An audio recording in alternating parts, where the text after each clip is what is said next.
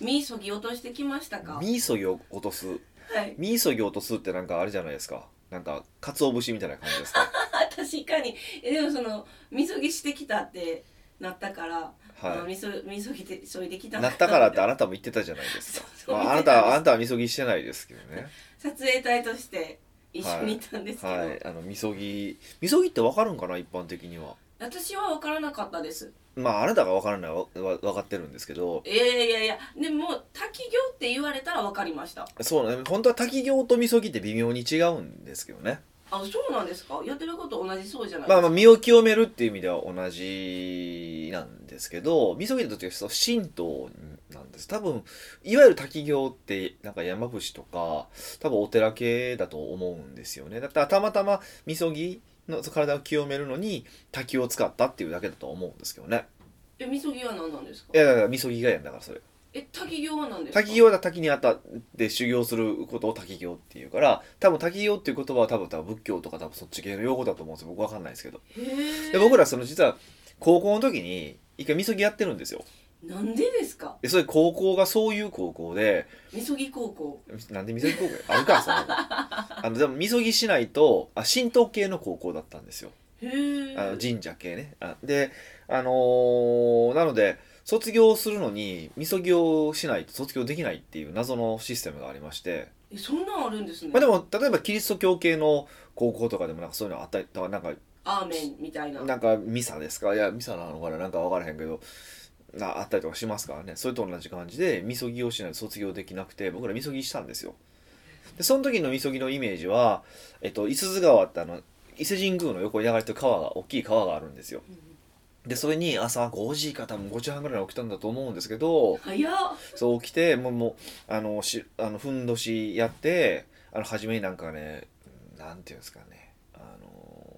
まあダンスダンスじゃないですよねいやだ、ダンスとは言わないですよねなんかこう体を動かすなんか儀式みたいなのをやってうんなんか髪の見前にみそぎしてみたいなねえちょっと待ってそれこれなんか今手を動かぎしってこんバターンこう動かすすみたいなのがえ海の海で川の川の上で川入る前に入る前にそんなんするんですかそうやってで入るんですよでめっちゃ寒いのに入るっていうのをやっててでまあみんなでもちょっともうみんな汚れてるから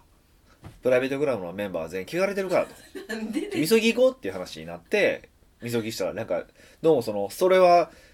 一般の人は解放されてないみそぎだったみたいであ昔ヒデさんがやったやつですかそうあのそれはそうかと思う日本で多分1個か2個ぐらいしか神社系の高校ってないからう多分だから結構特別な立場なまのしたねまあ僕大学はキリスト教系ですけど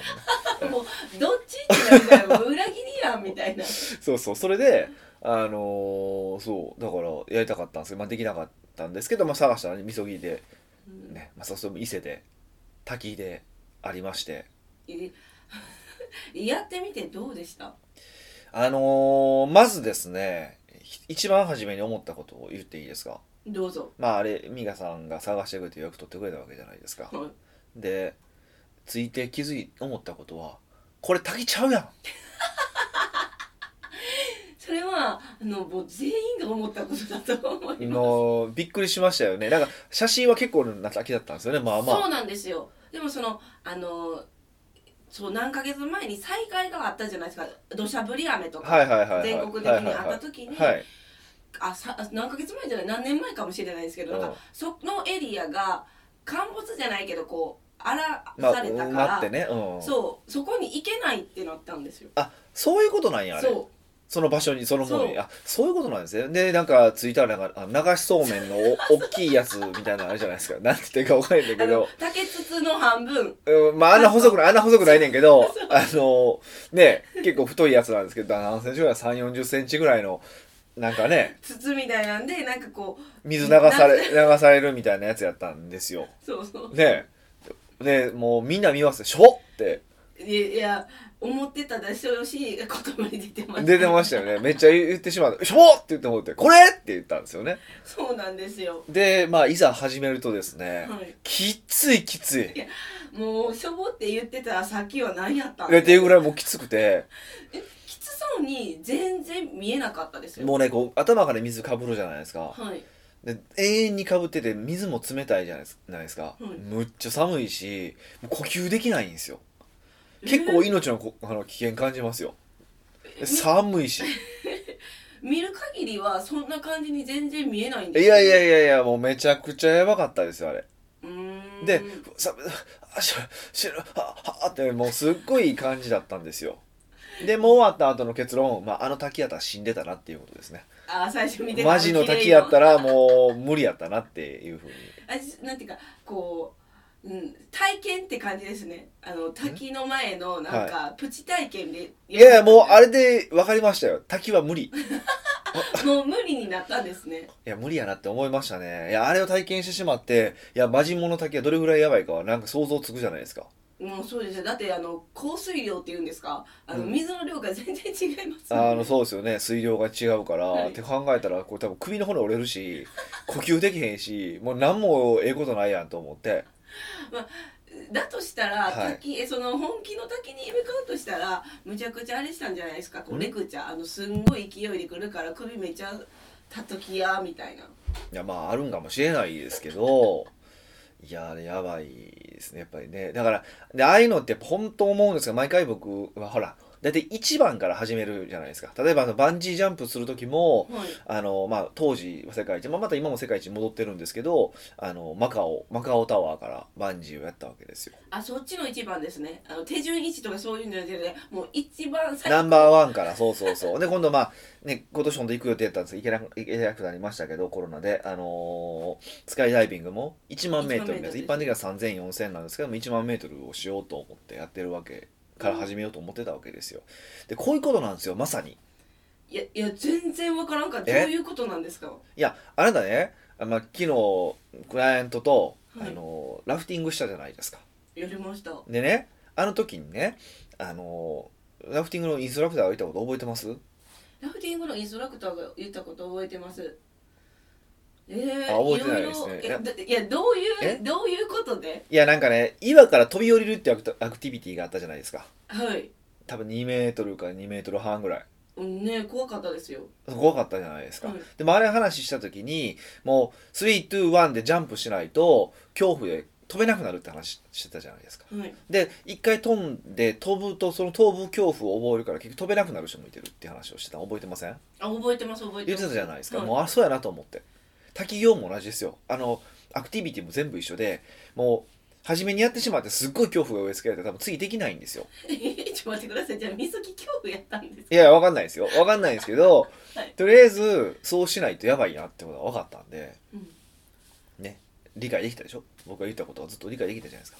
うーんそそうですけど私はあの一番最初飛んだ時むちゃくちゃ怖くて、はい。もう飛びたくないって思ったら、うんもう崖の上からさっきのオーラを感じてパッて見たらヒデさんが「お前もう一回やれ」みたいな感じでや ったから「やっぱり?」ってなって行きましたけわかりどましたよね。 2回目の方が私は怖くなくてすんなり行けましたそうだ、人によるんですよ。まあ、恐怖感が増長することもあると思うし、だから、例えば僕はそのバンジーに関して言うと、まあ、一回やって大丈夫だったから結構後、次後ろ向きで飛んだんですけど、後ろ向きもうん、だからもう一回やるって言ったら全然僕できるんですよ、多分。はいまあ、うん全然やりますし。で、スカイダイビングどうなるかわかんないんですけど、うんまあ、滝行に関しては無理やなって思いましたね。ああれ以上大きいの来られたら本当に怖いそうあとあのの山登りは僕一回富士山を登ってるんですけど、まあ、例えばこれでこう世界に挑戦しようみたいなことをわけのわからんこと言うやつがおったとしても俺は無理ですね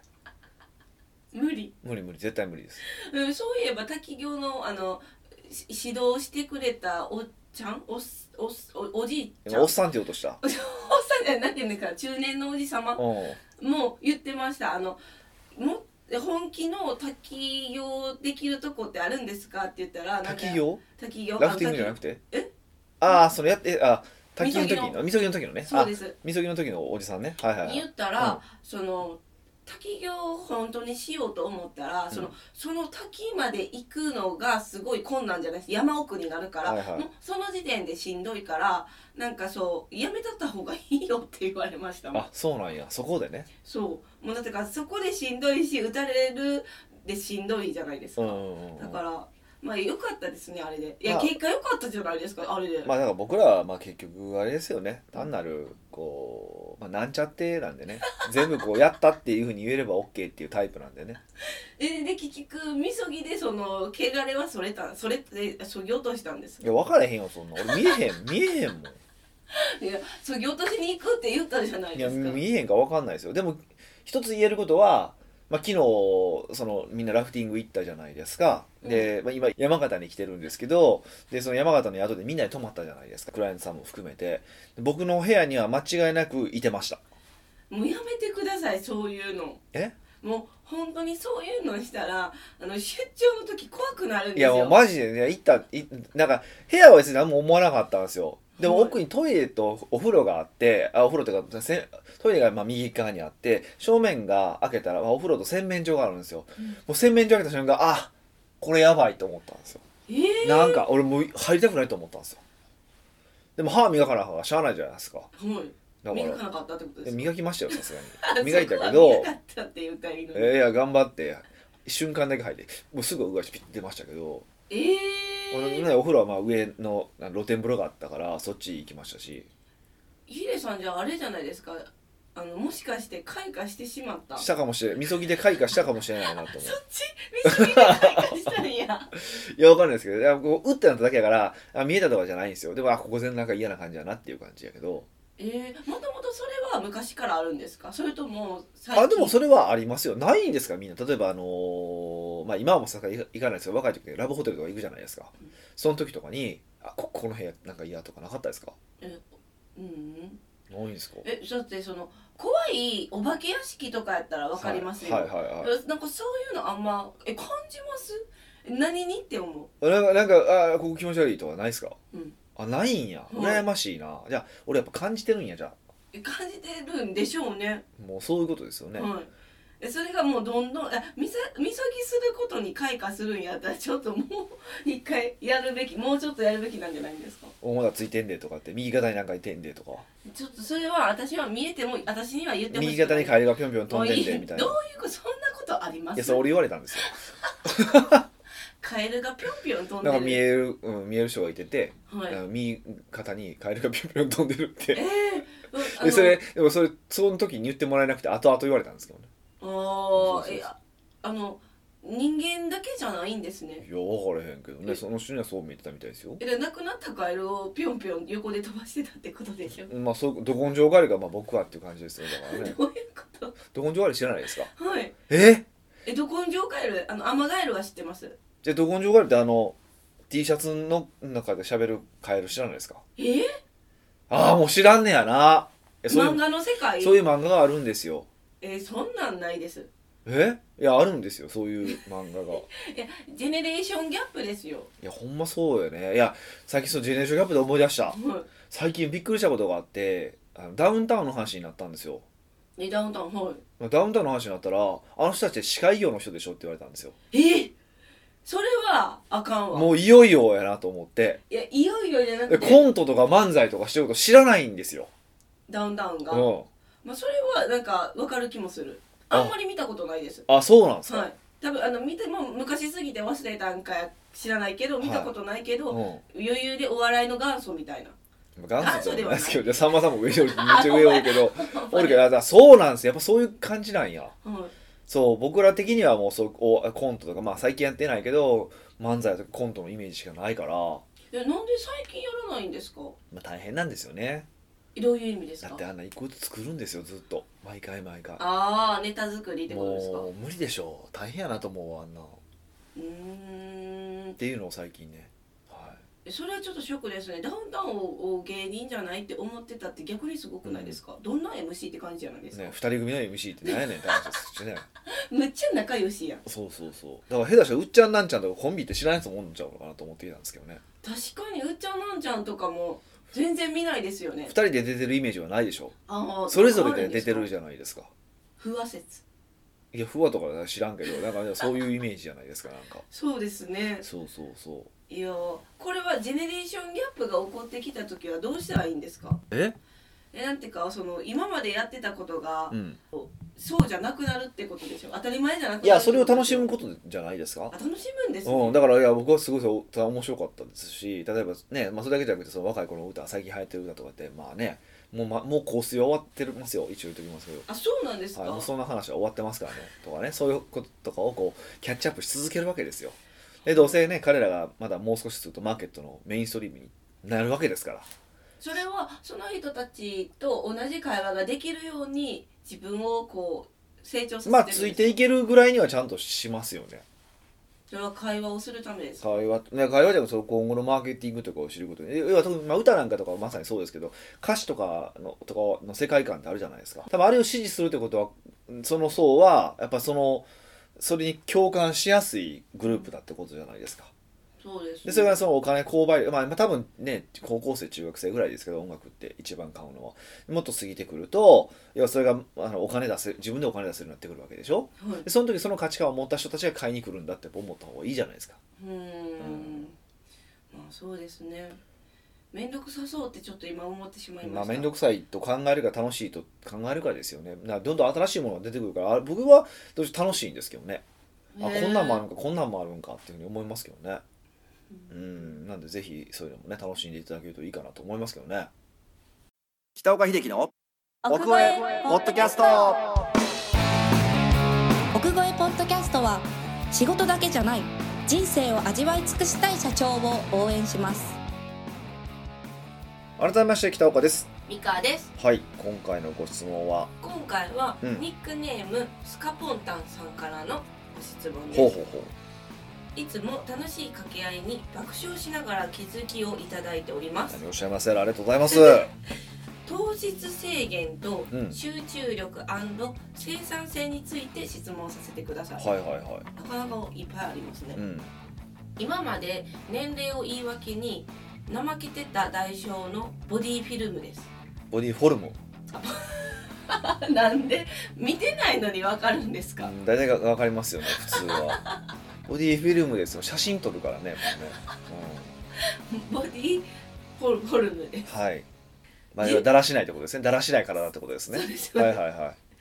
10月末日、うんとある目標に向け、うん体質改善を図りながら、うんボディメイクするすべく筋肉トレーニングをしておりいますおお素晴らしいですね並行してうん睡眠食事管理体の記録うん食事はタンパク質中心の糖質制限こ主に主食である米うんパン麺類粉物は立ちううんビタミンミネラルなど足らない分はサプリで補給していまうす、ん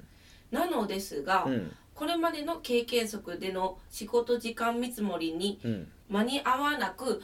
どうにもこうにも困った状態ですほうほ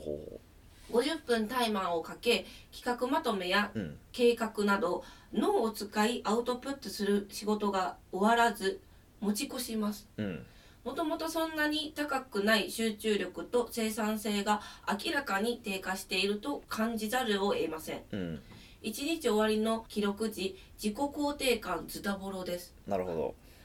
糖質制限なのか疲れが溜まっているのか要因は一つではないかもしれませんうんが北岡先生がいつもおっしゃられている医師の力ではなく環境や工夫などを今すぐできることなどヒントになることがあればご教示いただきたいです追伸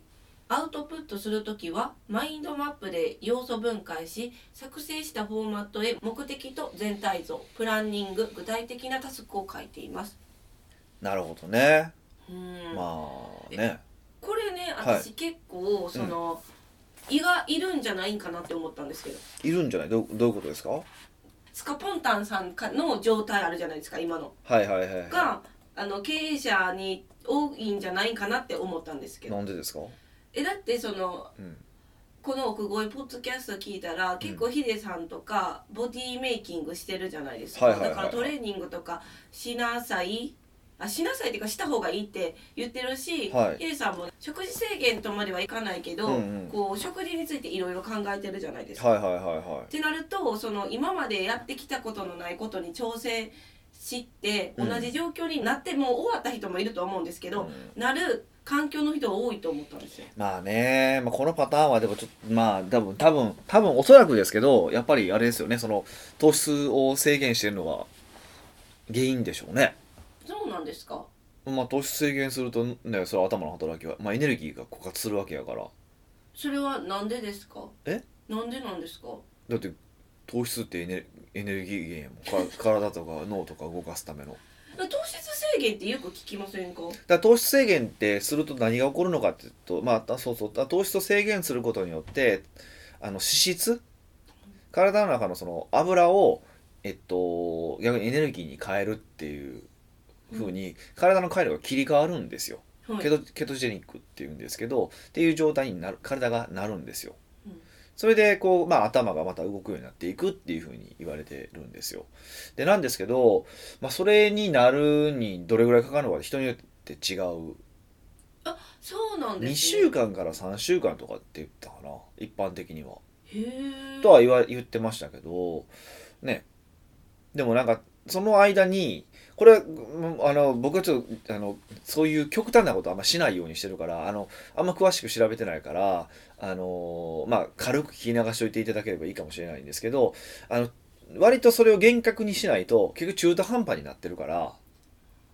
え糖質制限してるけどちょっと糖質制限取っそうそう糖質制限って言いながらなんか知らんうちに糖質取っちゃうことってあるわけですよたあー知らずに例えば茶碗蒸しを食べたとします茶碗蒸しってその上にあんとか乗ってるじゃないですかああんってなんかこうね透明ななんかそそうですああんこじゃないですよも ちろんだしの方ねでもあれ固めるためにくずとか片栗粉使ってるわけじゃないですかへえそれ糖質でしょ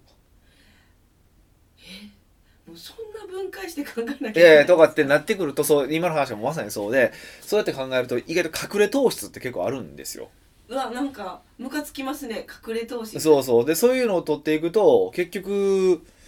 だから糖質取ってることになるからそのケトジェニックな体にななるのにすごい時間かかったりとかするっていうそうっていうそうです僕知らないですよ、何回も言いますけど知らないんですけどなんかそのケトケトジェニックの専門家の方に言わせるとだからこれ相当びっちりあの厳密に管理しやらないといけないそうなんですよその状況に変わるにはでその状況に変わるために間にそれこそ頭が働かないとかしんどいとかはあるそうでうんへえただまあそれその回路のスイッチが1回入ると今後まあ例えば普通に糖質食べたとしてもちょっと抜くとそれまたケトジェニックにも戻りやすい体になるそうなんですけどね、うん、で両方切り替えれるから、まあ、脂肪を減らしたい時にそのケトジェニックにすることによって体の脂肪が燃えやすいっていう、まあ、理屈らしいんですよ。うんでまあ、今から彼女彼女ですよねの場合はまあね、そのボディメイクのためにそれをされてるんだと思うんですけどどどこまで厳密にやってるかはわからないんですけどだからとっとと厳密にやって、まあ、楽になる時まで頑張りましょうっていうのが1個なんですけどねいやえー、えなでもお知ら隠れ糖質があるからめっちゃ難しいですね自分では取ってないって思っててもはいえ無理なんですよねそうそう意外と難しかったりとかしますよえでよく言うののがあのほら筋トレの後にタンパク質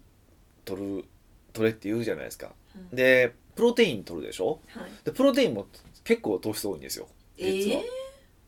そうなんですかそうそうそうだから本当のケトジェニックをするときケトジェニックになるためにはそれも取らへんって言ってましたよだから相当タンパク質を取らなあかんらしいですけど難しいですねうんららしいですよいやもう全然あのそういう極端な俺無理やからうーん取りたいからそばもうどんも食いたいからあれ ですけど、食いたういんかいん、だからまあこれはだから別に目標があるからそれをしてるっていうのであれば、まあ、もうそれは仕方がないじゃないですか目標やから、はそっちの目標があるからねい、でまあ僕の場合はその普段の仕事のパフォー、まあふど、仕事だけじゃなくていろんなことのパフォーマンスのことを重視するからあんまりこういう極端なことしないんですよ、うんうんうんうん、なるべくこう極端なことをしないで、えー徐々に徐々にゆっくりだから体験もまあ割と維持してる方だって言われますけどそれもだってもう134年ぐらいずっと筋トレ週1ぐらいでやってますからねずっとうーんじゃあその目標なんかこうやってボディメイクすうるんすごい極端な目標がない限りはいはいはそんなストイックにせん方がいいうん、なんか、なんかまあね、いあ目標、目的とかあれば全然いいと思いますよ。それはそれでやってみるの楽しいと思いますけど、それはそれでいいと思いますけどね。うん。で、まあその上でどうやって集中力を上げるんですかって話。なんですよいやででもやっぱりこのスカポンタンさんの原因は、うんその糖質が主だっていうことですかいや、でもあと年齢もあり得るかもしれませんよ。若若でも若かったらって言って若いってどこまでとか いや、じゃなくて、そのなんか、だんだんだんだん来るんですよね。疲れだが、から僕、いやいや、じゃなくて、なんとなくその、急に、急にバーンって、今日から集中力なくなるとかじゃないけど、なんか最近集中力上がれへんなとかなってきて、へえ最近僕ねあのそれで一つ変化が見えてああったんですよ集中力に対するあ集中力じゃないんですけど最近気づいたことがあって最近なんかね僕割と近眼な、まあ、近眼なんですよ一応眼鏡かけてるじゃないですか、はで近眼なんですけど最近ね割とね遠くの文字が見えるんですよえそれあれじゃないですかもうあの目良くなったパタ違ーうン違う違うこれ完全に老眼ですよ あ老眼来たと思ってえそうなえそんな切り替えあるんですか本当にえそんなのあるおこあるんですで遠くのものが見えなかったけど今見えるってことですよねそうそうそう多分老眼なんですよへーこれおそらく普通に考えたら目良くなったなんでなんいでやね普通に考えて老眼だと思うんですよ年齢的に考えると あカレーがいよいよ来てるんやなっていうふうに思ってああじゃあ自分ではどうすることもできたんそでうす、でね、もそれも最近あれなんか最近そういえば遠く見てる気がするみたいな昔遠く見てるこうなんか目を細めてしまってとかしたのがそうせんと見てるなと思ってて、へって考ええたらそうなんですよそういうことに気づいたんですよじゃあダブルパンチですねで可能性はまあゼロではないよねっていうことですねででこういう極端なことをするとガッてなんか出たりとかするから症状が出たりとかするからそれはまあありえるよねっていうのがあるから、まああのパ人生のパフォーマンスは仕事のパフォーマンスだけ見たら、まあ、そういう極端なことはしない方がいいよねっていうのは答えですよね。でもまあこの方の場合はちょっと違うから10月末でしょって思ったらあと1ヶ月です1よ、ヶね、月ぐらいねどうすんのかって話ですよね。なんかテクニック的なことでは何ともならないと思うんですよね。ただ一個まあいい方法があるとするならばもうどんどん先延ばしすることじゃないですかえー仕事を意。外え意外なんでえ先延ばしとか一番嫌いそうじゃないガンガン先延ばしする。えっ、とその10月以降にしようってこといやじゃななくてじゃなくてまあ多分こう締め切りが守れないってことだと思うんですよ。うん多分集中力が上がらなくて自己肯定感が下がってあ今日もできなかった今日もできなかったって話でしょはいだったら、えっと、締め切りギリギリにやればいいじゃないですかおおでもその今その普段の自分なら締め切りの時によしやろうって思ってからできたものも今多分状況的に糖質体減あ糖はい質制,、制限ね、はい、制限してあのそう脳がおかしいじゃないですか、はいあ活動してないじゃないですはいはいはいかはいの中でできるんですかってちょっと不安になったんいですやだから糖質食えようというのは多分一番の答えだと思うんですけどれ 一番それするとまあ話終わっちゃうじゃないですかそうですねじゃなくてそうじゃなくてじゃあでもそれでもねやっぱりどんだけしんどくても集中力出る時ってあるあるじゃないですかうんそれが例えば夏休みの最終日なんですよ、あーそうですよね恐怖感もあるしやらなきゃあかそうんってい夏うのも休あるしみの宿題って夏休み最終日でなんか例えば熱があってもやるじゃないですか、そうですまあ、僕はしないですけどやらんのかいいやいやそれはどういうことかっていうと僕やらないといけないと思ってないからですあーでも多くの場合やっぱりそのその期限内に物は提出しないといけないってみんな思い込んでるじゃないですかすごい恐怖感を感じてるじゃないですかってことはその締め切りギリギリ3時間前ぐらいとかに仕事始めれば終わるじゃないですかっていうこあと仕事はやらなきゃいけないと思ってるから思ってるからで多分この方は、えっとそうできなかった時に自己肯定感が下がるっていうふうに言ってるんでおそらく普段はちゃんとできてると思うんですよ前倒しでもあるし仕事は、おーなるほどうん、でないとだって下がるってないじゃないですかそうですね今日もできなかったらそうなんやそうそう普段通りのの自分なんで僕はずっと先ね僕は締め切りギリしかできないので締め切り前にできることなんてありえないからそうあのそうやって自分をこう分析するのも大切なんですねえ そういややっいてや言い切ってねじゃないけどそうじゃないですかって考えれば、ってことはおそらくもう締め切りギリギリにいや締め切りに出さへんなんて多分気が狂うと思うんですようーんだったらその気が狂う直前まで待てばいいんですようわーチャレンジこの1ヶ月でちょっとチャレンジ意外とできるんですよそれがだからえー、じゃああれですねそうじゃああの今すぐできることはその先延ばしして締め切りギリギリに対応するってことですそねうそうそうそうそうすると間に合いますよねってことは逆に言うと締め切りのない仕事はダメなので全部の仕事に締め切り入れましょうねってことですよねおーうん締め切りない仕事こそ本気のあの先延ばししたらいいって今思ってしまもっうた永遠の先延ばしになっちゃうじゃないですかいやでも多分締め切りがない仕事の方が大事じゃないですか、うーまあ、んそれを考えるとだからどうやってその締め切りを入れるのかってことだけ考えればいいんじゃないかなって気はしますけどねまあいろんなあれはあるんでしょうけど、うーんうん1ヶ月ぐらいもうあの仕事せんかったらいいのになって一瞬思いましたけどねもう10月末ですらマジでボディメイクだけするみたいな、まあ、そういうわけにいかへんっていうのもそうで普す通よはねそういうわけにいかないじゃないですか、 そうですよね、はい、だからそういうふうに考えてもらうのがまあ一番こう現実的なんかなっていう気はしたんですけどうーんそうですね、はいまあ、すぐ取り掛かれることですねそそうれかあの一日の終わりの記録の記録せんかったらいいのにって思ったんですけど自己肯定感そんなにズタズタやったらあやらんかったやらんかったっていうことですかそうですそうですあーそれはダメですかやっぱりでも事実としては書かなきゃいけないんですかねうん目標にしたことやからいやいや別にそそれはタイプによりますからねああ書きたい人もいれば書きたくない僕はあんま書かない書いたこともない書こうって何回かチャレンジしたことはあってとでもそれあの「え俺何したっけ?」って忘れてそあそそれ確か間違い ない間違いない全然覚えてないうで仕事してることは覚えてるんですかもうやったぜみたいないやそれも分からん時ありますよえいや僕いや最近それ指摘されて気づいたんですけどやっぱ感情が薄いなと思ったんですよついに感情もなくしいやじゃなくてじゃななくてこの間ね、まあ、宮古島に旅行に行ったんですよ、うんでその時の宿がすんごい良かったんですよへえでめちゃくちゃ良くてすっごい良かったみたいな話をまあすごい仲のいい人にしたんですようんほんなら「そんなに語ること珍しいよね」って言われてえでそもそももうあんな体験もこんな体験もこんな体験もこんな体験もしてて人よりもすごいいい体験してるはずやけどほぼ淡々としてるやんかって言われてあ確かにと思ってへでえその中でそこの宿を言うってことはよっぽどなんか心動いたんやねって言われてけど普通の一般の人はこれもこれもこれもこれも普通はすごい心をあの動いて多分みんな語ることやでって言われてああそうかもと思ってへえっていうぐらい多分あの感情の感情の起伏があんまり激しくないんやなと思いましたねなんなんそれは体験する時とか経験する時でも想定内やからなんですかなんそもそもいやいやだから分かんないですだから別にそんなことも考えたこともないから想定内とか思ったことはないですだからその時は多分楽しいんですもんうーんなんですけどただ終わった後にわーわー語るかって言ったらそんなこともないし、謎ですねまあ、確かに昨日のあのラフティングでもなんか、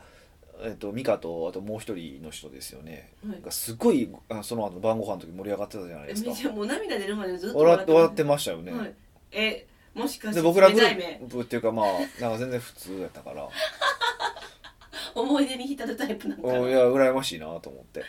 えー、なんでですかだってもまた人生たのもう一回それで追体験できるわけでしょ楽しかったって言ってい何回でも今ではいも思い出して私めっちゃ笑えますもん、あそうなんですねえそんなんないんですかもつもそもそもええめっちゃ面白かったことが起こるじゃないですか、はいはいはいでその時自分もめっちゃ爆笑したみたいな爆笑はすごいありますよですよもう昨日でもずっとあのラフティングであの爆笑してずっと落とし続けてたからもうすごい楽しくてでももうドはいレスやな這い上がられへんから楽しく楽しくてでしょそれを語る時にえその時って思い出しながら喋るじゃないですかもちろんそうですねえじゃあなんかその時の感情がもう蘇ってもう自然と爆笑してしまいませんかもう僕はないですねおかしな人だな、っていうことまあっていうことなんでしょうねだからまあそれはまあタイプによると思うんですけど、